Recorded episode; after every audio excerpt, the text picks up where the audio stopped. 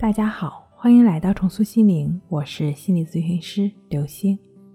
本节目由重塑心灵心理训练中心出品，喜马拉雅独家播出。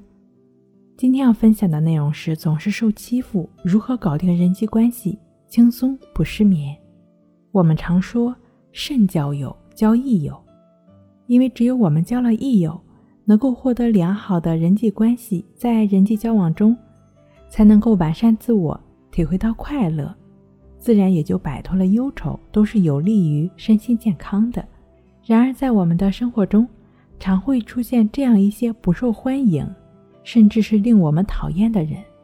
他们有这样一些特征：他们以挖苦别人为乐趣，说话不顾别人的感受，喜欢挖别人的隐私等等。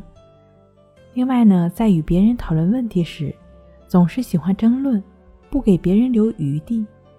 比如说，上司降职了，他会幸灾乐祸；同事遇到困难了，他会说“老天开眼”。反正只要有他的地方，他总能让人心生不快。往往是由于这种垃圾人的行为，大家怕惹麻烦都不理他。我们往往是惹不起，但躲得起。如果你不想被他当做指责和数落的对象，就要和这种人一定保持好距离。尽量不要去招惹他，吃一点小亏，听一两句闲话，就当什么都没有发生过。不要因为他的无理取闹而坏了自己的好心情。在现实生活中，我们应该如何更加实际的对待他们，搞定人际关系呢？第一，相信自己，你完全不需要怕他们，在他们眼里，似乎容不得你比他优秀。其实这都是他们自己内在更恐惧、内在更虚罢了。这种人往往圆滑老道，与你交往的目的多半是想打击你的信心。既然知道是如此，你只要明白自己比他优秀，切勿被他们精彩的论述迷住了双眼，进入死胡同，远离他们，相信自己就好了。第二，设置交往红线，你知道自己的底线在哪里。这些人并没有什么明确的做人原则，也不是什么道德高尚的人，甚至还会因为自己的利益做出损害他人利益的事情。对此，你不需要因为太爱面子，便不好意思将实情说出口，让自己受委屈。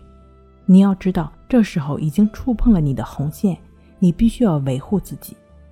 另外，对他们说话，也应该有所保留和提防，不能太信任他们。